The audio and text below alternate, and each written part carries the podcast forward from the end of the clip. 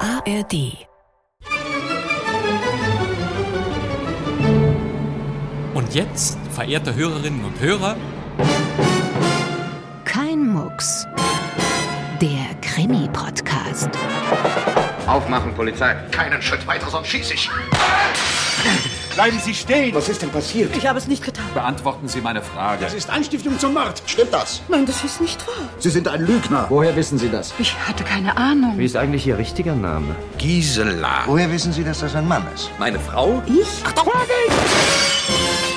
Weg mit dem Revolver! Was denn, willst du ja mucksen?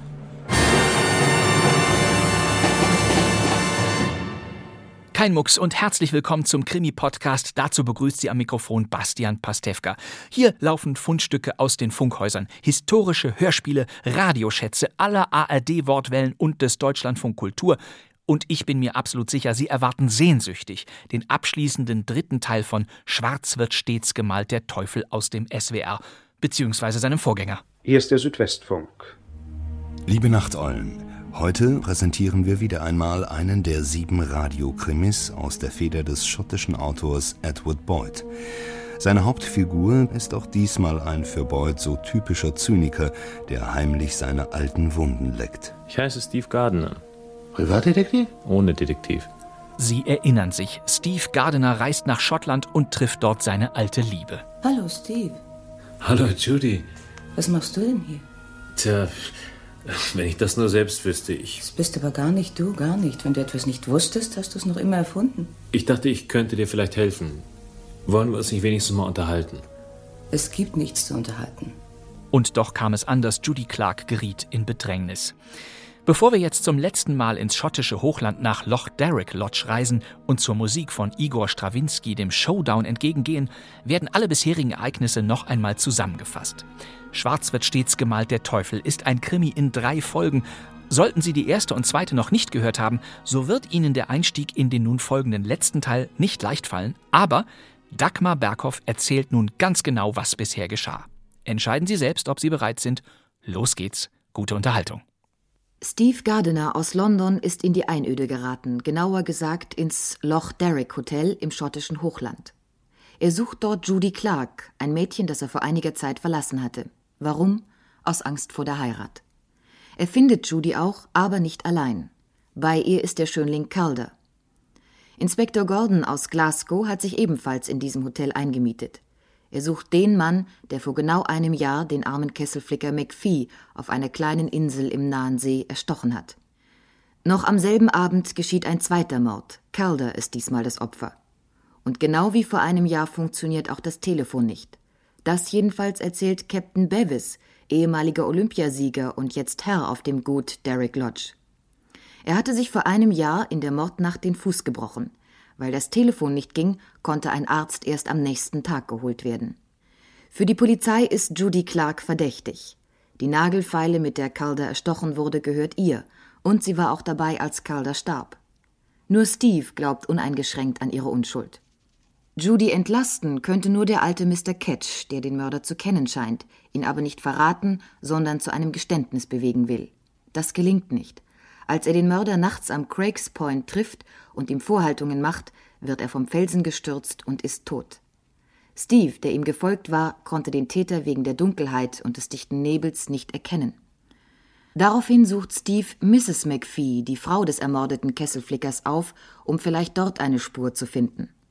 Sie scheint auch eine Menge zu wissen, sagt ihm aber nur, ihr Mann habe sterben müssen, weil er lesen und schreiben konnte und weil er sich nicht mehr geduckt habe. Anschließend lässt sich Steve von Elsbeck MacDonald den Teufel beschreiben, den sie in der Mordnacht vor einem Jahr gesehen haben will. Er sei riesengroß, schwarz und nackt gewesen, erzählt sie ihm. Als Steve ins Hotel zurückkommt, ist Inspektor Gordon sauer, denn er fühlt sich von Steve an der Nase herumgeführt.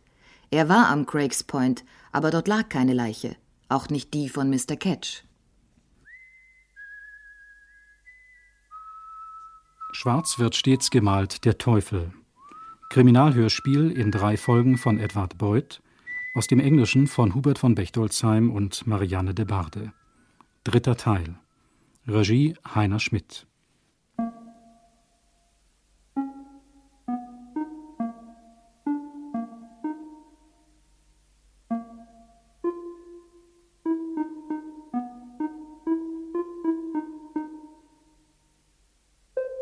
Ich hatte alles noch in meinen Ohren, alles noch vor meinen Augen. Seine makabre Ansprache an wen? Das makabre Gepfeife von wem? Den Schrei, den Fall, den toten zerschmetterten Körper. Und jetzt pflanzte sich ein Polizist in ausgebeulten Tweedzivil vor mir auf und hustete mir was und behauptete, nichts davon sei je gewesen. Aber das ist ja verrückt. Schon, schon. Aber was oder wer soll heißen die Geschichte oder der Geschichtenerzähler? Bleibt abzuwarten. Aber ich war doch Zeuge und habe Ketch tot daliegen sehen. Warum haben wir ihn da nicht gesehen? Irreführung der Polizei ist eine ernste Sache, Gardner. Die wirksamste Irreführung der Polizei wäre, sie ihrer eigenen Schlauheit zu überlassen. Das möchte ich nicht gehört haben. Ach, ihr Polypen seid doch alle gleich. Im entscheidenden Moment werden die Scheuklappen runtergelassen. Und was soll ich davon haben, wenn ich ein Märchen aufbinde? Das müssten Sie sich selbst am besten beantworten Ja, können. kann ich aber nicht. Frage also zurück an Sie. Irreführung zwecks Ablenkung wäre zum Beispiel eine mögliche Antwort. Ach, und warum das? Aus Loyalität zu Judy Clark. Das glauben Sie doch wohl selbst nicht. Nur wenn ich Nächstenliebe übe. Ach, verschonen Sie mich. Wenn Kitsch hier hereinspaziert kommt und mich einen Lügner nennt, dann brauchen Sie Ihre Nächstenliebe. Warum? Weil dann der jüngste Tag gekommen ist. Sie haben einen finsteren Humor. ich? Also gut. Angenommen, ich habe fantasiert. Wo ist Ketch? Wir suchen ihn. Na, guten Erfolg. Ich nehme an, dass er durchgedreht hat gestern Nacht und stiften gegangen ist. Als ich ihn zuletzt gesehen habe, gestern Nacht, war er von Stiften gehen weit entfernt. Gardner, ich glaube, Sie sollten es wissen. Ja, Judy wird verhaftet. Ja, Wann? heute Nachmittag wahrscheinlich. Weiß sie es? Nein. Und ich soll's ihr beibringen. Ist das der Plan? Sie sind einer der wenigen Leute, die mir manchmal wirklich schwer im Magen liegen, Gardner. Heiland, wer will denn da liegen? Na, so sieht's also aus. Und Sie werden zusehen und keinen Finger rühren. Ja. Obwohl Sie der Meinung sind, dass Ihre Kollegen damit einen Fehler machen. Ich bin nicht der Meinung, dass Sie damit einen Fehler machen. Dann haben Sie mich an der Nase rumgeführt. Höchst verwerflich. Schlimmer aber noch, dass ich mich selbst an der Nase herumgeführt habe. Na, womit Sie immer noch beschäftigt sind. Nein, nein, nicht mehr. Und ich habe mich nur noch nicht genügend aller menschlichen Regungen entledigt, um frei zu sein von gelegentlichem Wunschdenken. Sind Sie dabei, sich für irgendwas zu entschuldigen? Nein, ich biete nur eine Erklärung an. Sehen Sie, ich glaube, ich wollte nicht, dass Judy Clark schuldig ist, weil ich sie gern habe, weil ich sie respektiere. Was nur zeigt, dass ein Polizist keine Freunde haben sollte. Das braucht Sie für die Zukunft nicht mehr zu beschäftigen. Außerdem ist der nicht aufgeklärte Kesselflicker-Mord seit einem Jahr eine Kränkung für meine berufliche Eitelkeit. Ich wünschte den Mord an Calder von derselben Hand begangen wie den an McPhee, um mich vor mir selbst zu rehabilitieren. Die Chance besteht immer noch. Mein Gärtner. Die besteht nicht mehr. Was macht Sie so sicher? Judy Clark hat erklärt, die Hintertür habe offen gestanden. Durch die Hintertür sei sie hinausgegangen. Ja, und? Diese Tür wird seit Jahren nicht mehr benutzt, sie ist immer versperrt. Wir wissen nicht einmal, ob der Besitzer dieses Ladens überhaupt noch einen Schlüssel hat oder nicht. Er ist nicht da. Aha. Das ist ein ziemlich gravierender Punkt, Gardner, oder? Ich glaube nicht. Sie vergessen nämlich eine Kleinigkeit. Catch? Catch. So. Und jetzt gehe ich zu Judy Clark und bringe es ihr bei. Und ich ging hinaus und kehrte dem Hotel den Rücken. Lief städtewärts, Richtung Verkehrschaos und Lärmbelästigung und Luftbeschmutzung und sonstige urbane Kalamitäten. Der Nachmittag ließ sich beruhigend an. Der See lag ruhig, grau und blau. Drüben erhoben sich die Berge, weich bezogen mit dickem Heideplüsch.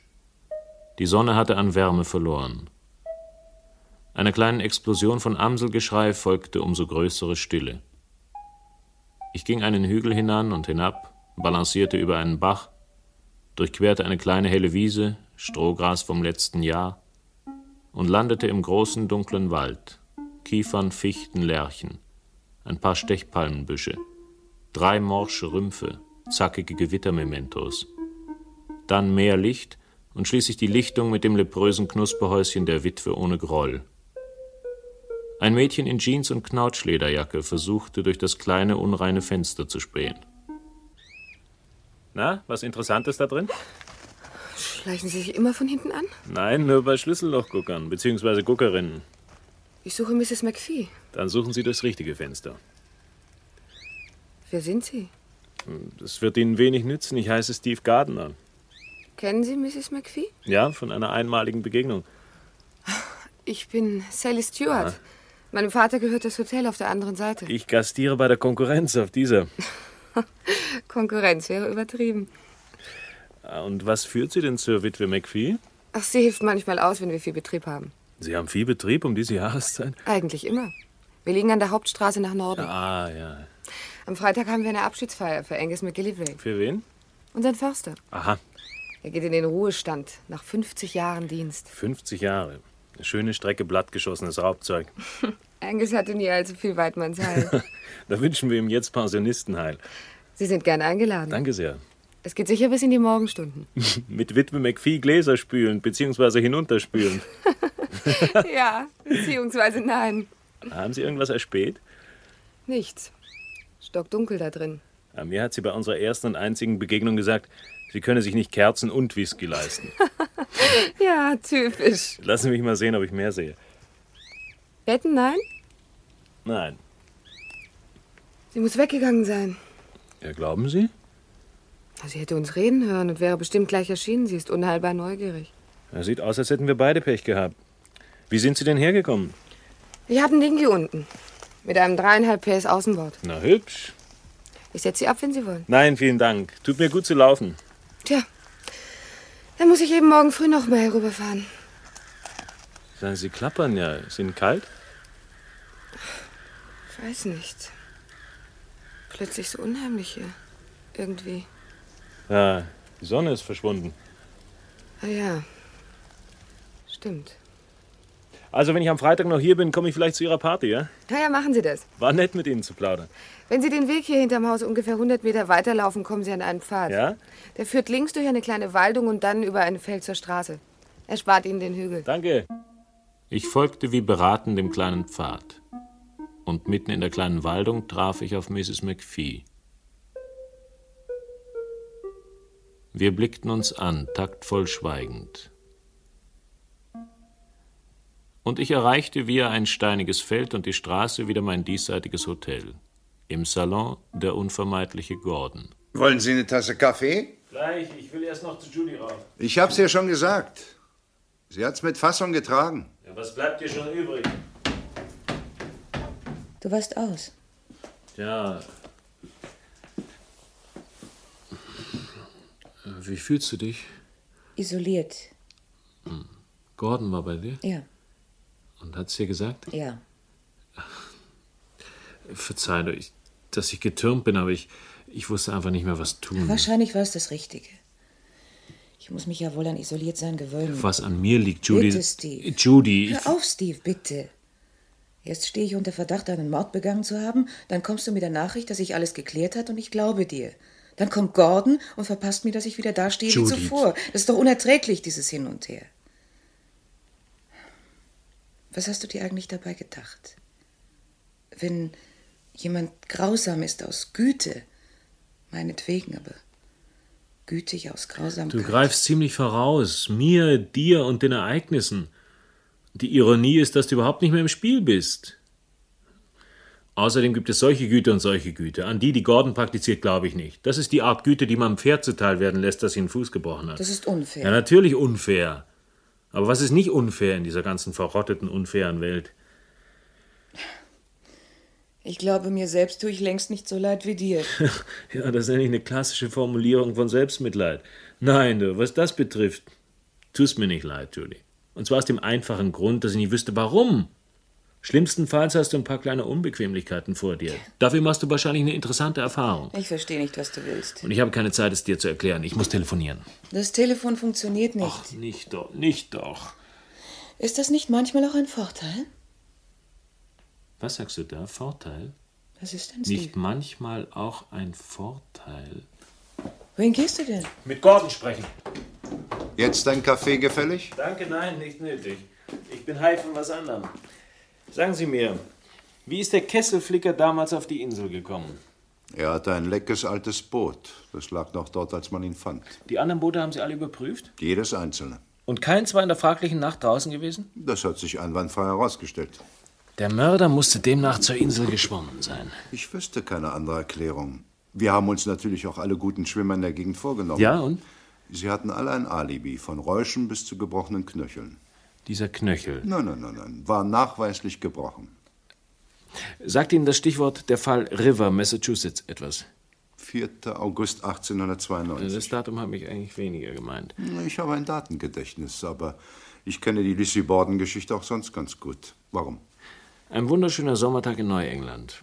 Ein wohlhabender Vater. Zum zweiten Mal verheiratet. Genau, zwei Töchter aus erster Ehe, die die Stiefmutter hassten. Ein Haus so unterteilt, dass die feindlichen Parteien sich nie in den Weg laufen mussten. Und dann das Drama. Lissy Borden ist davongekommen. Oh ja, ja. Und bis zum heutigen Tag weiß niemand, ob oder nicht sie ihren Vater und ihre Stiefmutter zu Tode gemetzelt hat. Nein, das weiß niemand. Wollen Sie noch bei dem Fall bleiben? Ja. Er hatte verschiedene absolut mysteriöse Aspekte. Ja. Zum Beispiel sah es hinterher dort aus wie in einem Schlachthof. Aber an Lissy Bordens Kleidern fand sich nicht die geringste Spur genau, von Blut. ja. Und dazu gibt es nämlich auch eine Theorie. Richtig. Und zwar die, dass sie sich nackt auszog, die Morde beging, ein Bad nahm und wieder anzog. Eben, eben. So, dann schalten wir jetzt mal von Lissy Borden auf Elspeth MacDonald. Was ist mit dir? Sie hat in der Nacht, in der der Kesselflicker umgebracht wurde, den Teufel gesehen. Gardner, ich bitte Sie. Ich habe mir diesen Teufel von ihr beschreiben lassen. Sie sagte, es sei ein großer, schwarzer und nackter Mann gewesen. Ja, freilich. Der Mord an Willie John McPhee war sorgfältig und kaltblütig geplant, nicht wahr? Schon, aber warum einen Kesselflicker töten? Weil der Kesselflicker lesen und schreiben konnte. Und weil er sich nicht mehr duckte. Letzteres zitiere ich aus einem Gespräch, das ich mit seiner Witwe führte, seiner seligen Witwe. Seligen? Ich habe sie vor knapp einer Stunde gesehen, in einem Wäldchen nicht weit von ihrem Haus. Sie hing an einem Baum, den Hals in einer Schlinge. Der Tag war verschwunden, aber sie nicht. Sie war noch da. Schwebte ein paar Fuß über dem Boden, als habe sie einen grotesken Sprung getan und sei auf halbem Weg im Stich gelassen worden von der Schwerkraft. Im Licht der Suchscheinwerfer glichen die Augen, die ihr aus dem Kopfe quollen, den Blaubeeren, die sie sich gern auf der Insel gepflückt hatte. Der Insel, auf welcher ihr Willie John zu Tod gekommen war. Eine alte Frau. Eine arme alte Frau. Unheilbar neugierig, sagte das Mädchen. Welches Mädchen? Sie stellte sich als Sally Stewart vor, vom Hotel auf der anderen Seite. Ah, richtig. Ja. Jedenfalls hat das Mädchen sie als unheilbar neugierig bezeichnet. Und wie recht hatte sie. Hm. Ich bin auch unheilbar neugierig. Sie haben einen Beruf draus gemacht. Woher kannten Sie Mrs. McPhee? Sie war ein Teil des Märchens, das ich Ihnen aufgetischt habe. Wohl doch nicht Märchen. Sie sollten immer Ihrem Instinkt trauen, Inspektor Gordon. Sie hatten ja die richtige Nase. Alles ein und dasselbe Paket. Der Kesselflicker, Calder, Catch und jetzt noch Mrs. McPhee. Armes altes Weib. Sie wusste zu viel. Und sie wollte sich nicht mehr ducken. Wie? Mehr oder weniger, was sie von ihrem Mann gesagt hat. Ähm, nehmen Sie den Wagen und fahren Sie zum Hotel zurück. Ja. Und wenn das Telefon wieder funktioniert, verständigen Sie Grant. Vielleicht ist er schon im Hotel, um Judy zu verhaften. Wenn, schicken Sie ihn zu mir. Nur mit dem größten Vergnügen. Solange ich schon bei der Polizei bin. Mit einem Massenmörder hatte ich es noch nie zu tun. Na, jetzt können Sie sich doch nicht mehr beklagen. ne? Und so verdichtete sich die Sache. Langsam nahm das Puzzle Form an, beziehungsweise Bild. Bedauerlich nur, aber so ist das eben, dass die Teile Leichen sein mussten. Sergeant Grant kam in der Tat gerade an, als ich ankam. Ich sagte mein Sprüchlein auf, und er stellte gar nicht erst den Motor ab, brauste gleich weiter. Ich sah dem Wagen nach und seinen wild durch die Schwärze schlingernden Lichtern. Erste Sterne blinzelten schüchtern. Ich fand Judy wie beim letzten Mal über einem Buch. Ich wollte dir nur rasch was sagen. Ja, Ah, ist das Buch gut, das du da liest? das ist das Einzige im Haus. Dann Wunder, dass sie es nicht an eine Kette gelegt haben. Was ist es denn? Mein Leben mit den Hottentotten. Und wie viele Seiten hast du noch? Hm, 40. Na, dann kriegst du es durch, Bevor Sie mich holen kommen? bevor du nach Hause fährst. Wirklich? Ja, wirklich. Und jetzt habe ich die große Bitte, dass du weder losholst noch losrennst, noch dich betrinkst. Aber sagen wollte ich es dir wenigstens. Danke. Gordon oder Grant werden es dir offiziell mitteilen, sobald sie zurückkommen. Und du hörst es zum ersten Mal, ja? Was ist denn passiert? Das wirst du alles noch erfahren und inzwischen weißt du am besten so wenig wie möglich. Es dauerte noch zwei Stunden, bis Gordon zurückkam. Sein Gesicht war grau und zerfurcht, An Kleidern und Schuhen klebte Schmutz.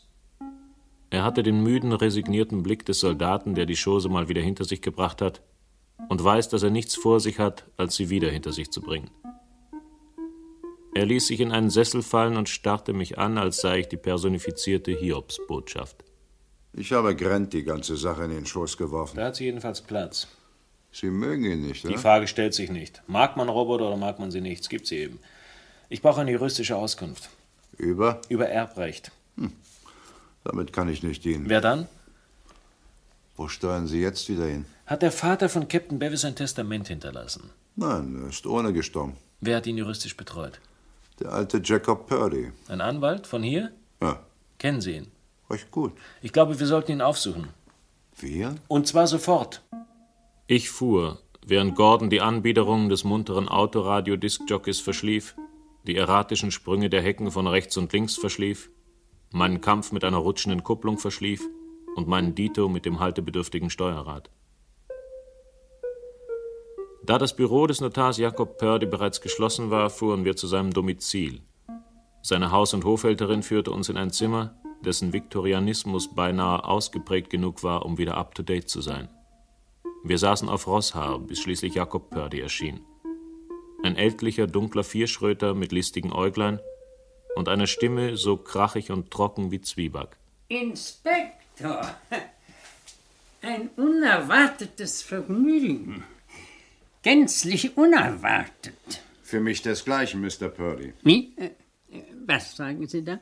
Darf ich Ihnen Steve Gardner vorstellen? Tag, Mr. Perry. Er möchte Ihre Kenntnisse in Anspruch nehmen und Ihnen einige Fragen stellen.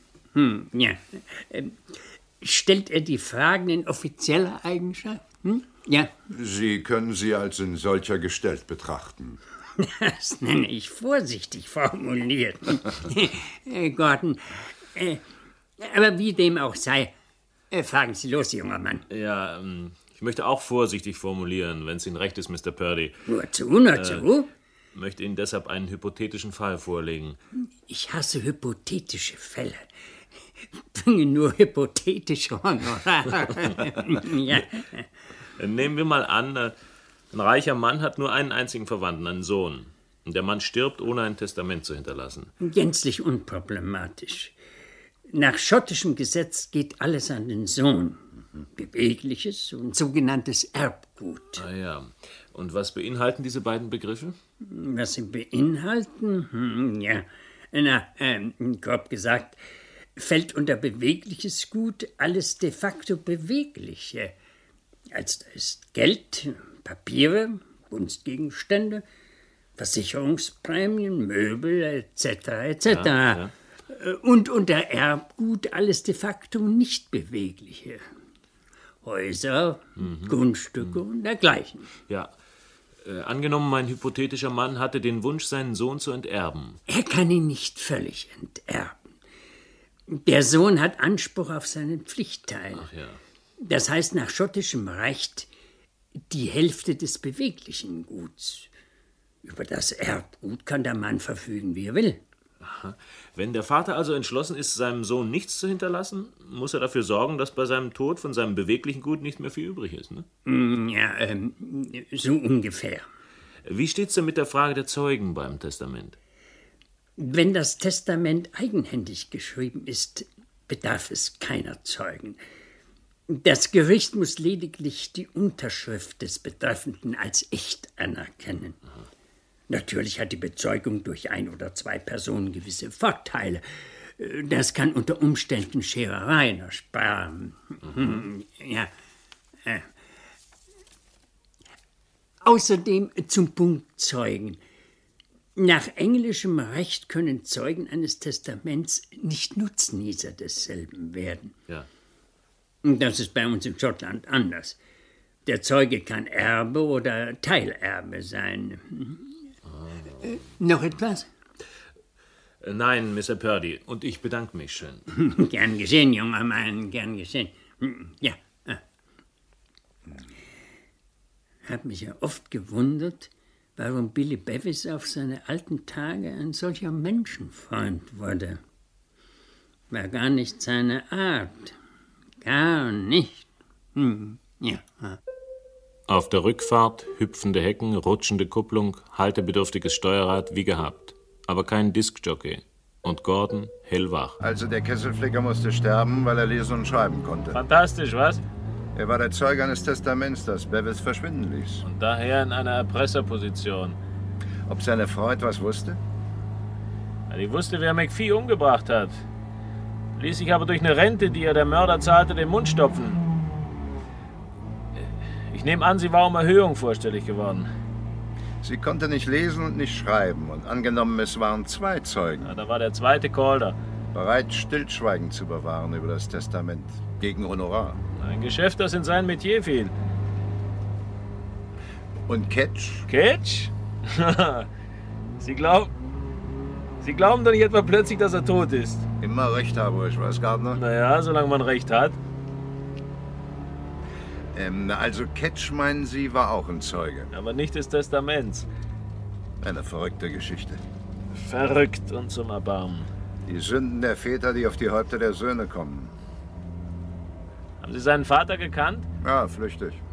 Müssen sich unglaublich ähnlich gesehen haben. Tja, unglaublich. Der alte Bevis war auch ein Wiese und sehr stolz auf seine Kräfte. War er beliebt? Verhasst, herzlos und herrisch, ohne einen Funken von Menschlichkeit. Dazu ein je zorniges Temperament. Gibt ein paar finstere Geschichten über ihn. Ah, Schwieriger Charakter. Milde gesagt. Es ist alles da, Gardner. Alles da. Und wir können nichts damit anfangen, weil es keine Beweise gibt. Also zog ich noch in derselben Nacht los, um Beweise zu sammeln. Über den knöchelbrecherischen Pfad gen Loch Derrick Lodge. Großer Wagen am Himmel hoch, der See schwarzer Samt, das Haus ein Scherenschnitt. Ein Hund bellte, als ich vor der Eingangstür stehen blieb. Und ich klopfte, bis sich über mir ein Fenster öffnete. Wer ist da? Ich! Gardner! Wer? Steve Gardner! Was wollen Sie denn? Mit Ihnen sprechen, Captain Bevis. Es hat doch wohl Zeit bis morgen, oder? Nein, Haben Sie getrunken? keinen Tropfen.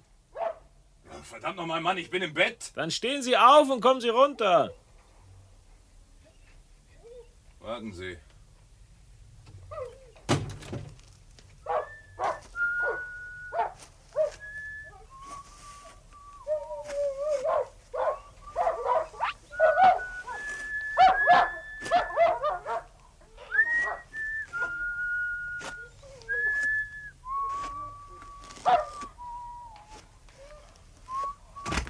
So, was zum Teufel soll das bedeuten?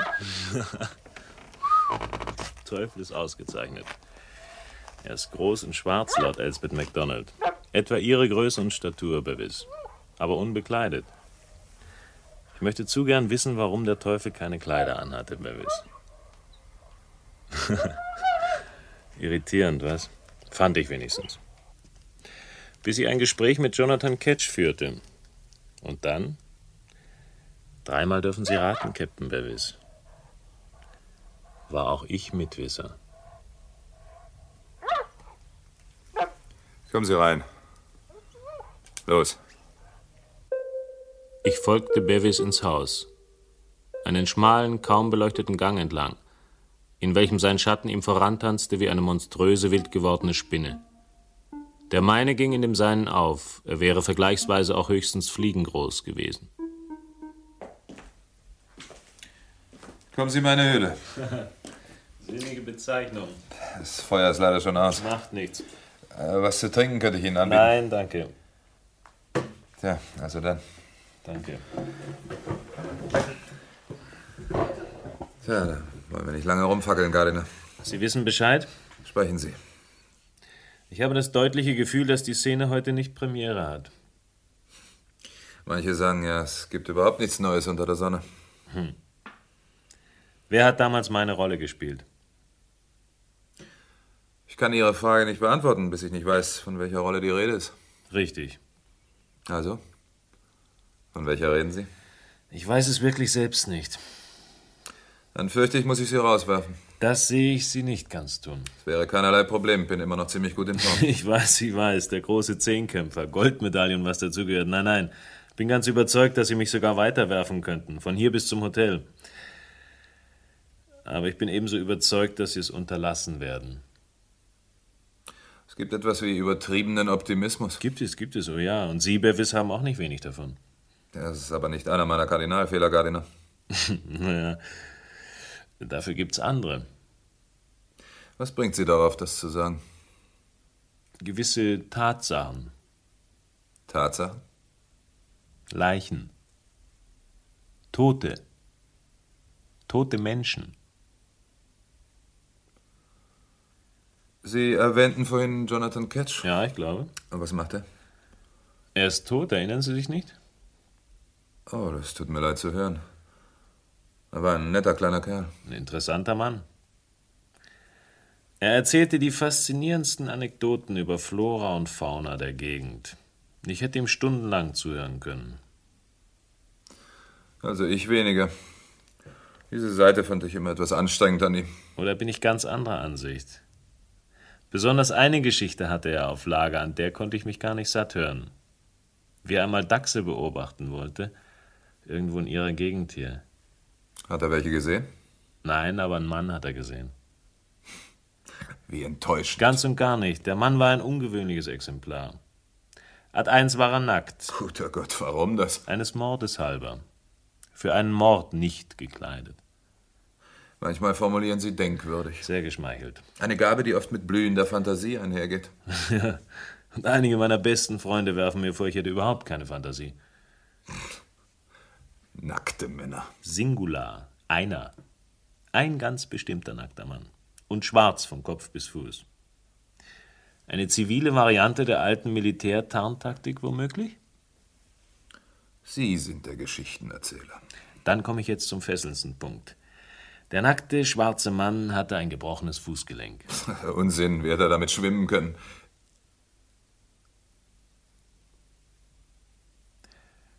Hat jemand etwas von Schwimmen gesagt?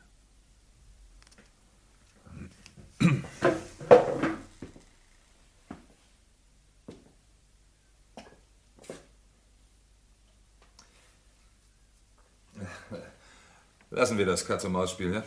Wie Sie wollen. Ich nehme an, der mysteriöse schwarze Mann soll ich gewesen sein. Das Wort soll liebe ich. Und die Unterstellung ist, dass ich den Kesselflicker Willy John McPhee getötet habe. Keine Unterstellung, Bevis, eine Feststellung. Eine sehr schwerwiegende. Es muss ein Schock für Sie gewesen sein, als Sie auf Ihrem Weg zum See hinunter auf Elspeth MacDonald und Ihren Freund stießen. Also wirklich, Gardiner. Warum um Himmels Willen sollte ich einen Kesselflicker umbringen? Seien Sie kein Snob, Bevis. Also, das ist keine Antwort auf meine Frage. Na schön. Sie haben den Kesselflicker umgebracht, weil er beim Testament Ihres Vaters als Zeuge fungiert hat, welches Testament Sie verschwinden ließen. Ah. Deshalb schwamm ich also zur Insel, wohin ich ihn gelockt hatte, und metzelte ihn ab. Das und nichts anderes haben Sie getan, jawohl. Ich bin vielleicht schwer vom Begriff Gardiner, aber warum, bitte? Warum soll ich nackt gewesen sein? Ich vermute, dass es ein besonders brutaler Mord sein musste. Und warum das? um die anderen zu entmutigen. Welche anderen? Na, Calder zum Beispiel. Ah. Sie konnten es nicht riskieren, eine Badehose zu tragen, deswegen nackt. Sie hatten sich mit Recht gesagt, von der Haut würde das Wasser auf dem Rückweg die Blutspuren wegwaschen. Sie müssen mich ja wirklich für ein Untier halten. Nein. Na, wenn schon, denn schon. Sie müssen schon konsequent sein. Ich bin konsequent. Ich glaube, Ketch hat das Richtige über Sie gesagt am Craigspoint. Ich glaube auch, dass Sie krank sind. Krank. Beim ersten Mal hatten sie unglaubliches Glück, denn das Alibi, mit dem sie gearbeitet haben, war reichlich plump. Sie humpelten schon am Tag vor dem Mord am Stock und simulierten eine Knöchelverletzung. Das haben sie mir ja selbst erzählt. Dass ich simulierte? Das erzähle ich Ihnen. Sie erzählen mir überhaupt eine ganze Menge, was? Aber nichts Neues. Nachdem sie den Kesselflicker getötet hatten, schwammen sie zurück. Das Ufer hier ist ziemlich steinig und als sie an Land gingen, sind sie ausgerutscht und haben sich den Knöchel tatsächlich gebrochen. Das schien es auszubedeuten. Aber dann kam Ketch des Wegs und fand sie. Er war ein Mann mit höchst eigenwilligen Ansichten über Schuld und Sühne. Er half ihnen nach Hause und als er von dem Mord hörte, hielt er den Mund. Ich habe schon ein herrliches Haus, wie? Ihnen gefällt es doch auch, sagten Sie, oder? Bei der Affäre mit dem Telefon, das gebe ich zu, zeigten Sie Intelligenz. Sie benützten die Störung, um ihren angeblichen und ihren tatsächlichen Knöchelbruch zusammenzureimen. Sie hatten dutzende Male versucht, den Doktor zu erreichen, aber das Telefon funktionierte nicht. Das war die Version, die sie in Umlauf setzten, und die war gut. Ganz Jeder glaubte selbstverständlich, der Knöchel sei von Anfang an gebrochen gewesen. Damit kamen sie gar nicht erst in Verdacht. Warum müssen Sie mir so viele unerfreuliche Dinge aufs Tapet bringen, Gardiner? Entschuldigen Sie, wenn ich Sie langweile. Oh Gott, nein, nein, ich langweile mich nie, niemals. Ja, das glaube ich. Habe ich Ihnen schon die Fotografie meines Vaters gezeigt? Ich habe das Porträt von ihm gesehen, oben im großen Zimmer. Das Porträt, verlogene Schinken, zeigt nichts davon, wie er wirklich war, aber die Fotografie, also da verstehen Sie alles. Tja, wo ist sie nur? Warten Sie mal, neulich hatte ich sie doch noch. Hören Sie, Bevis. Also, wo war das? Be mal nachdenken. Bevis. Vielleicht im Gewächshaus? Ja, richtig, ja. Ich habe auf die Glasscheiben geschossen mit meinem Luftgewehr, Bolzen. Äh, hören Sie- neulich erst. Nein, nein, nein, das war nicht neulich erst. Als ich mit Bolzen darauf geschossen habe, trug ich noch kurze Hosen, ja. Und mein Vater kam hinzu, während, während der Schulferien war das. Er hat mich fast zu Tode geprügelt, wirklich. Ich kann mir die Fotografie ein anderes Mal ja, ja, ansehen. ja, natürlich. Ich, ich schicke sie Ihnen vorbei, dann werden Sie das verstehen. Sie werden alles verstehen. Ich glaube, ich verstehe jetzt schon Den einiges. Eindruck habe ich auch. Jetzt sind Sie friedlich. Das waren Sie vorhin nicht. Alles verstehen heißt alles verzeihen. Das stimmt doch, nicht wahr? Ja, Also, mein Vater hätte das nie gelten lassen. Ich, ich muss die Fotografie für Sie finden. Ja, sie, sie spricht für sich selbst. Warten Sie mal. Nein, hier ist sie auch nicht. Er hatte eiskalte blaue Augen und einen Bart aus Stahlspinnen. Er glaubte an Prinzipien. Ich, ich hasse Menschen mit Prinzipien. mir sind sie auch leicht Na, verdächtig. das dachte ich mir doch. Was bin ich froh, dass ich meine Meinung über Sie geändert habe. Ja, ich ebenfalls. Als ich sie vor der Tür stehen sah, da dachte ich, oh nein, nein, nein, nicht noch einer. Erst Willie, John McPhee, dann Calder, dann Ketch, dann Mrs. McPhee und jetzt noch dieser Kerl. Sie haben sie alle umgebracht, nicht wahr? ja, ja, natürlich, es blieb mir ja nichts anderes übrig. Sie umzubringen, das, das hätte mir leid getan. Warum? Ja, sie waren mir gleich sympathisch, als sie nach dem Gespräch mit Elspeth MacDonald ins Haus kamen. Sie haben mein Haus bewundert und ich habe gespürt, dass sie es aufrichtig meinen. Oh, das habe ich. Ich finde es ein wunderschönes Haus. Ja, ja, das ist es, nicht wahr? Das ist das Einzige, was ich wirklich je geliebt habe in meinem Leben, außer, außer meiner Mutter natürlich. Wie war Ihre Mutter? Oh, sie war wunderschön wie das Haus. Und so unglücklich wie ich. Ja, ja, nur hier. Hier waren wir beide glücklich. Mein Vater, der war zu beschäftigt, Geld zu scheffeln. Er kam fast nie hier heraus. Erst nachdem er sich zur Ruhe gesetzt hatte. Verstehen Sie, das Haus, das war immer viel mehr für mich als ein Haus. Das war. Das, das war wie ein Asyl, verstehen Sie? Ja, ich erinnere mich genau, was ich immer empfand, wenn ich hierher fuhr in die Ferien. Der kleine Dampfer, der zwischen den Inseln hindurchduckerte, die Sonne, die auf dem Wasser tanzte und, und am Pier meine Mutter, die mir immer lachend entgegenwinkte. Können Sie verstehen, dass ich nie geheiratet habe? Vollkommen. Ja, oh, äh, im Übrigen, dieses Mädchen im Hotel, Die Polizei ist der Meinung, dass Sie Calder getötet hat. Ach, das, das ist absurd. Also dagegen müssen wir was tun, verstehen Sie? Ich sage Ihnen etwas. Ich spreche mit der Polizei und bringe es in Ordnung. Ja, wozu wäre man schließlich hier der Herr, wenn man nicht mal seinen Einfluss zugunsten eines Freundes geltend machen könnte? Sie wollen der Polizei sagen, dass Sie Calder getötet haben? Ja, ja, natürlich. Sie besaßen einen Schlüssel zur Hintertür, nicht Ganz wahr? richtig. Und Calder wollte Ihnen das Haus wegnehmen. Ja, darauf wäre es hinausgelaufen. Er hatte mir das Testament meines Vaters gestohlen. Und immer seither haben Sie sein Schweigen bezahlt. Ja, um das war nie leicht. Aber schließlich wurde es unmöglich. Und er befahl mir, das Haus zu verkaufen. Das war an dem Abend, an dem Sie mit Ihren Arbeitern im Hotel feierten. Ja. Ich mogelte mich davon, ging um das Hotel herum, durch die Hintertüre wieder rein. Calder unterbreitete mir diesen ungeheuerlichen Vorschlag oben in seinem Zimmer. Und als ich sagte niemals, da, da lachte er. Ja, und dann sah ich die lange Nagelfeile liegen auf dem Tisch und äh, Den Rest kenne ich. auf dem Weg hinaus, da wäre mir fast jemand in die Quere gekommen. Ich, ich konnte die Tür nicht wieder verschließen hinter mir. Ja, Miss Clark fand sie offen. Zweifellos, es dauerte einige Zeit, bis ich Gelegenheit fand, nochmal zurückzugehen und das nachzuholen. Ja, ja, das mussten Sie ja wohl. Merkwürdig. Merkwürdig, nicht wahr? Wie die Menschen mir dieses Haus nicht gönnen. Naja, andererseits verständlich. Jawohl, aber erst mein Vater, dann die Kesselflicker-Leute, dann Calder und auch Ketch letzten Endes. Alle wollten sie es mir wegnehmen. Also jetzt sagen Sie mir mal, ist es möglich, dass man etwas zu sehr liebt? Ich würde sagen, es ist gefährlich, alles auf eine einzige Karte zu Ja, setzen. ja, das mag auf Menschen angewendet stimmen, aber Menschen sind etwas anderes als Häuser. Menschen kann man opfern. Damit hätten Sie ein paar tausend Jahre menschlicher Zivilisation zusammengefasst. Ja, das hätte Caller auch gesagt. Er konnte recht amüsant sein. Er schien das Haus auch gern zu haben. Und ich hielt ihn zunächst für. für verständnisvoll. Aber hören Sie, ich, ich hole Ihnen etwas zu trinken. Nein, danke, wirklich doch, doch, nicht. doch, doch. Ich vernachlässige meine Pflichten als Hausherr. Aber keineswegs. Doch, Sie würden mir einen Gefallen tun, wenn Sie Ja sagen. Also gut. Einen Schluck von dem Malzwhisky, der Ihnen so gut geschmeckt hat. Äh, ich bin gleich wieder da.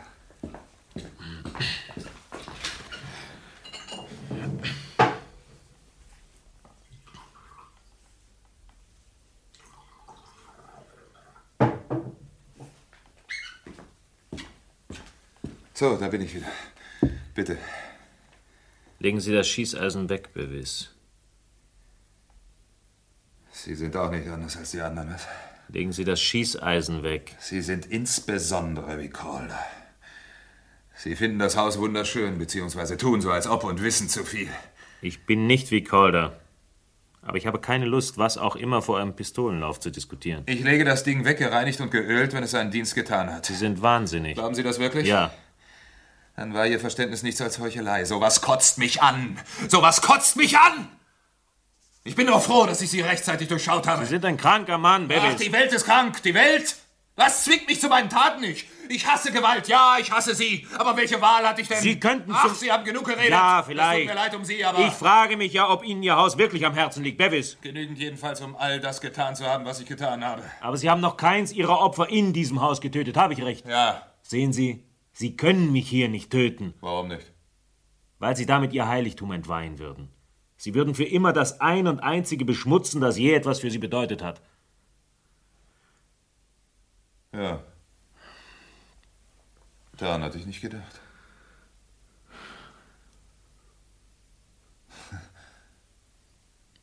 Wir gehen hinaus. Wieder der schmale Gang.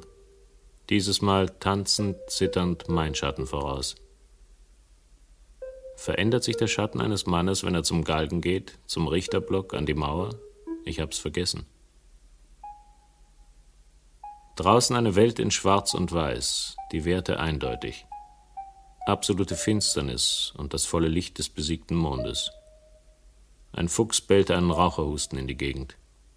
Bevis, hinter mir, bewegte sich geräuschlos. So, stehen geblieben. Sie sind doch erledigt, Bevis. Warum wollen Sie das nicht einsehen? Sind Sie fertig? So fertig wie nur möglich. Ich zähle bis drei. Eins, zwei, drei. Ah, ah, meine Hand. Meine Hand ist ganz blutig. Meine Hand. Hand, meine Hand. McIndo, McCallum. Ihm nach. Aber Sie können im Zirkus auftreten mit Ihren Schießkünsten, Gordon. Sie auch. Als Seiltänzer. ja, ja, mit Netz. Ah, wirklich. Ich hätte nicht gedacht, dass er so krank ist. Also, das wäre ausgestanden, Gott sei Dank. Und weit kommt er nicht mit der Verletzung. Aber er kam weit. Weit genug, um sie abzuschütteln. In einer Gegend, die er kannte wie keiner, in der er geboren war und aufgewachsen, in der er jeden Grashalm kannte, wie er geprahlt hätte, und jedes Büschel Heidekraut. Drei Tage später und volles Licht der unbesiegten Sonne. Und oben am Hang eine langsam vorrückende Diagonale, von Jägern auf der Jagd nach dem interessantesten Großwild, einem Menschen. Am Himmel der obligate Hubschrauber. Glaubst du, sie finden ihn? Die vergeuden ihre Zeit. Ist er davongekommen, meinst du? Der will gar nicht davonkommen. Du hörst dich an, als wüsstest du, wo er ist. Ich weiß es nicht, aber ich weiß, wo er sein möchte. Verrückte Dinger. Kreuzung aus Vorzeit und Science Fiction. Hast du eine Zigarette? Nee, ich glaube nicht. Oh, da hat's jemand eilig. Deine Wohnungsgenossin, wenn ich richtig sehe. Meine alte Feindin Celia. Die Polizisten haben ihren letzten Rest Verstand verloren. Jemand hat ihnen gesteckt, dass sie im Anrücken sind. Überall Sperren und Posten, die ganze Straße hier rauf. Bei dir alles in Ordnung, Judy? Jetzt schon. Na, ich habe Ihnen ja gesagt, das Beste wäre, Calder abzuservieren. Offenbar haben Sie es geschafft. Wie? Nein, ich stand zu weit hinten in der Schlange. Wo ist er? Wahrscheinlich sind sie an ihm vorbeigefahren. Wieso? Wo ist er? In Bellaroch, im Leichenhaus der Polizei. Stimmt das, Judy? Ja, sie suchen den Mann, der es war. Hm. Deshalb die Posten. Jetzt habe ich eine Wette mit mir selbst verloren, Und zwar? dass Calder bestimmt einmal von einer Frau zur Strecke gebracht wird. Die Wette hatte die Polizei eine Zeit lang auch mit sich abgeschlossen, mit mir als Favoritin. Himmel, Judy, warum hast du mir denn das nicht gesagt? Warum hast du mich nicht verständigt? Warum hast du mich nicht angerufen? Das Telefon hier ist eine diffizile Sache. Wenn es einmal drei Tage hintereinander funktioniert, wird ein Freudenfeuerwerk veranstaltet und die Brunnen sprühen Wein. Steve hat sich gekümmert. Das war ja Ihr Auftrag an mich, Celia, oder? Hör mal, Celia. Ich weiß, du meinst es gut mit mir, aber könntest du mich vielleicht manchmal mein eigenes Leben leben lassen? Das tue ich doch, das tue ich doch. Und die meiste Zeit kann man es ja auch. Nur bist du so sagenhaft töricht, was Männer betrifft. Sie sind überbeschützfreudig, Celia. Nein, ich habe nur Augen im Kopf. Und ich bin hergefahren, um zu sehen, wie dir steht. Und? Ich finde, du solltest mit mir nach Hause fahren, auf der Stelle. Mal langsam, Du, du Celia. das finde ich einen sehr guten Rat. Ich käme mir vor, als würde ich weglaufen. Wovor? Erstklassige Frage. Ich bin der Ansicht, Loch Derrick hat dir genug geboten. Genug für den Rest deines Lebens. Tja, ich habe kein Bedürfnis, es je wieder zu sehen. Na, Dann siehste. würde ich gleich damit anfangen. Zahl deine Rechnung, pack deine Sachen und wir fahren los. Sie werden sie natürlich nicht wiedersehen. Hat Ihnen schon einmal jemand einen in Ihr kostbares Make-up geklebt? Oh nein. Dann darf ich an eins erinnern, meine kalte, unverschämte Nichtfreunde. Es gibt immer ein erstes Mal. Sie langweilen mich, Sie Glücksjäger. Sie folgte Judy ins Hotel. Eine große, dunkle, gut aussehende Person mit einem schweren Tick, welchen sie sich geholt hatte gegen größere Zuwendungen an einen glücklichen Psychiater mit gepolsterter Couch. Judy traf ich schon nicht mehr an, als ich zurückkam, was zu gleichen Teilen irritierend war und erleichternd. Ein Radiogerät im Salon erzählte Altes vom Tage. Immer noch keine Spur von dem Mann gefunden, der seit Tagen im Zusammenhang mit einer Reihe von Mordfällen am Loch Derrick gesucht wird. Zu der Aktion erklärte heute ein Sprecher der Polizei, dass alle Fest Ja, der Sprecher der Polizei war ich. Und ich habe keine Lust zu hören, was ich erklärt habe. Verspätetes Lampenfieber? Ich höre mich immer so wichtigtuerisch an. Konnten Sie denn mit etwas wichtig tun? Nicht, als Sie mich interviewt haben. Aber seither gibt es was? Wir haben Kitsch gefunden. Das nützt wenig im Moment. Kein bisschen. Darf man was sagen? Nur zu. Brechen Sie die Suche ab. Wie bitte? Brechen Sie die Suche ab. Und vergessen Sie das Ganze möglichst rasch, oder wie? Hm. Er möchte nichts als in sein Haus zurück, davon bin ich fest überzeugt. Und das kann er nicht, solange Ihre Leute überall herumschwärmen. Pfeifen Sie Ihre Leute zurück und Sie und ich halten Wache im Haus. Und wenn Ihre Theorie falsch ist? Sind Sie ein kalkuliertes Risiko eingegangen? Also, schön. In der ersten Nacht kam er nicht. Und wir wachten uns durch die fröstelnden Stunden und horchten, eingehüllt in unsere Spannung, auf die Geräusche der Dunkelheit, denen wir nervös falsche Bedeutungen unterlegten und versuchten, den Mann da draußen herbeizuzwingen und sich und uns zu erlösen. Er kam nicht. Ich habe den niederdrückenden Verdacht, Gardner, dass wir uns lächerlich machen. Nein, er ist verletzt und nicht wirklich hell im Kopf. Er wird kommen. Und in der zweiten Nacht kam er. Strauchelnd, stolpernd, stöhnend vor Schmerz. Das ist er.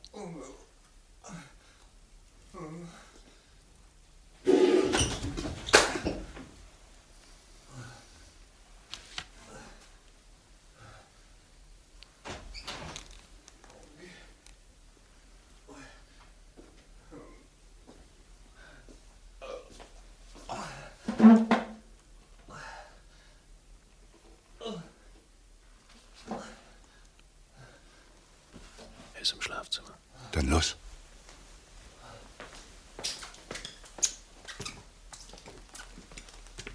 Machen Sie das Licht an. Okay. Wir wollen Ihnen helfen, Bevis. Wer, wer ist da? Inspektor Gordon. da? Ist da noch jemand? Ich, Steve Gardner. Sie müssen verzeihen. dass- Wir holen Ihnen einen Arzt. Nein, n- nicht mehr nötig.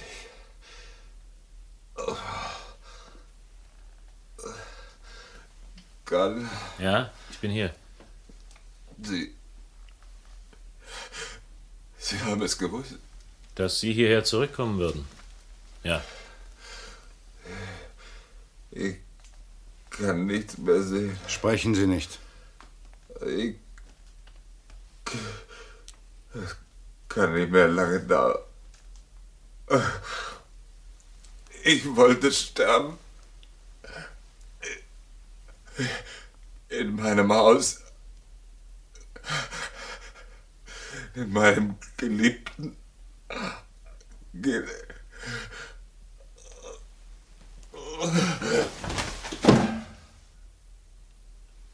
Captain Siegfried Bevis. Er hat einen schweren Tod.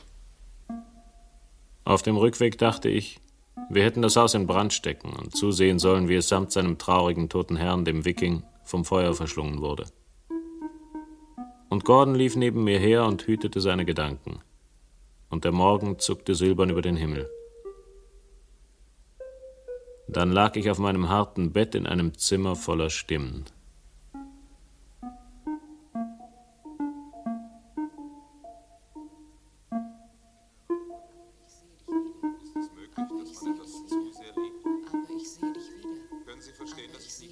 Ist es möglich, dass man etwas zu sehr liebt? Erstklassige Frage. Aber ich sehe dich wieder. Erstklassige Frage.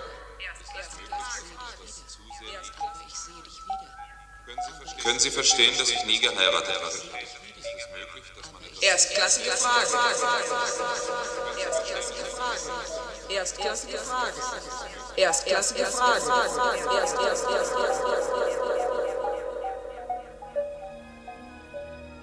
Viele, viel zu viele erstklassige Fragen.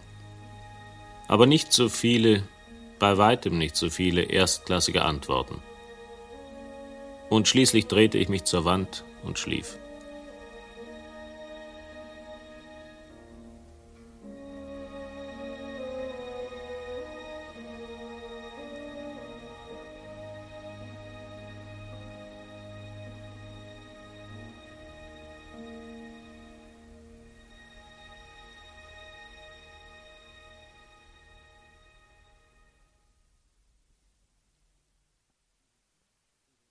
Sie hörten Schwarz wird stets gemalt, der Teufel. Kriminalhörspiel in drei Folgen von Edward Beuth.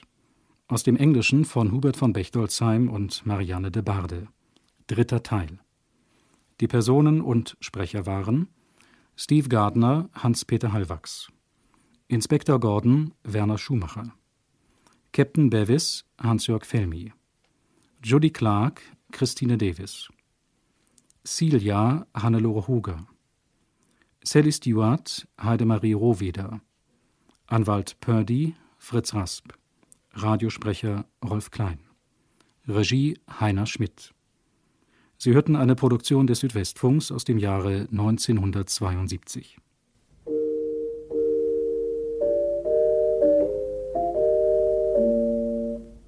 Schwarz wird stets gemalt, der Teufel, der letzte Teil aus den Archiven des Südwestfunks des heutigen SWR. Sechs von sieben Hörspielserien, die der 1916 geborene schottische Autor Edward Boyd geschrieben hat, wurden im Baden-Badener Südwestfunk aufgenommen. Diese hier war die erste. 5 Finger machen eine Hand. Wer einen Mörder sucht, muss nach fünf Fingern suchen, die eine Hand machen, die schießen kann. Hu, dieses Intro sorgte in jeder der sechs Folgen für Gänsehaut. Dieser Anrufer war Heiner Schmidt und eben der war auch der Regisseur von Fünf Finger machen eine Hand. Man hört das Alter dieser Produktion. 1969 lief sie. Und wer war die Hauptfigur? Wer sind Sie? Ich heiße Steve Gardner. Privatdetektiv? Ohne Detektiv. Steve Gardiner war Edward Boyds erster Hörspielheld. Dreimal trat er in Aktion, zum letzten Mal in Schwarz wird stets gemalt der Teufel, was wir gerade gehört haben. Die Vorlagen stammten alle von BBC Radio Scotland. Aber die drei Gardiner-Serien sollten 1975 noch getoppt werden. Dachse im Eulenlicht oder Die Suche des Peter Tellien von Edward Beuth. Regie Heiner Schmidt. Wieder so ein unglaublicher Titel: Dachse im Eulenlicht oder die Suche des Peter Tallien. Und wieder Heiner Schmidt als Regisseur. Und auch Peter Tallien fabuliert ähnlich vor sich hin wie alle Beuth-Figuren. Bei allen schnabelbewehrten Nobel-Lorenz-Gattungen gibt es die sogenannte Hackordnung. Und wenn es etwas gibt, worauf kein Verlass ist, ist es eine Hackordnung. A hackt B, B hackt C, A hackt B und C, B und C hacken D. Und kaum meinst du, jetzt bist du dahinter gekommen, dreht sich D um und hackt A. Sie haben ihn sicher erkannt. Das war natürlich Christian Brückner. Er spielte den Peter Tallien, der in diesem Hörspiel ebenfalls nach Schottland reist und dort in eine mörderische Wohngemeinschaft mit seltsamen Aussteigern gerät. Dachse im Eulenlicht wurde zu einem ARD-weiten Radiohit und Christian Brückner sprach 1989 auch die Hauptfigur der siebten und letzten Krimiserie von Edward Boyd, der ein Jahr später verstarb.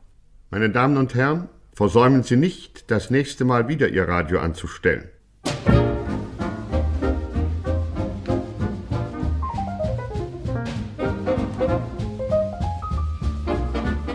Das war kein Mucks, der Krimi-Podcast, präsentiert von allen ARD-Sendeanstalten und dem Deutschlandfunk Kultur.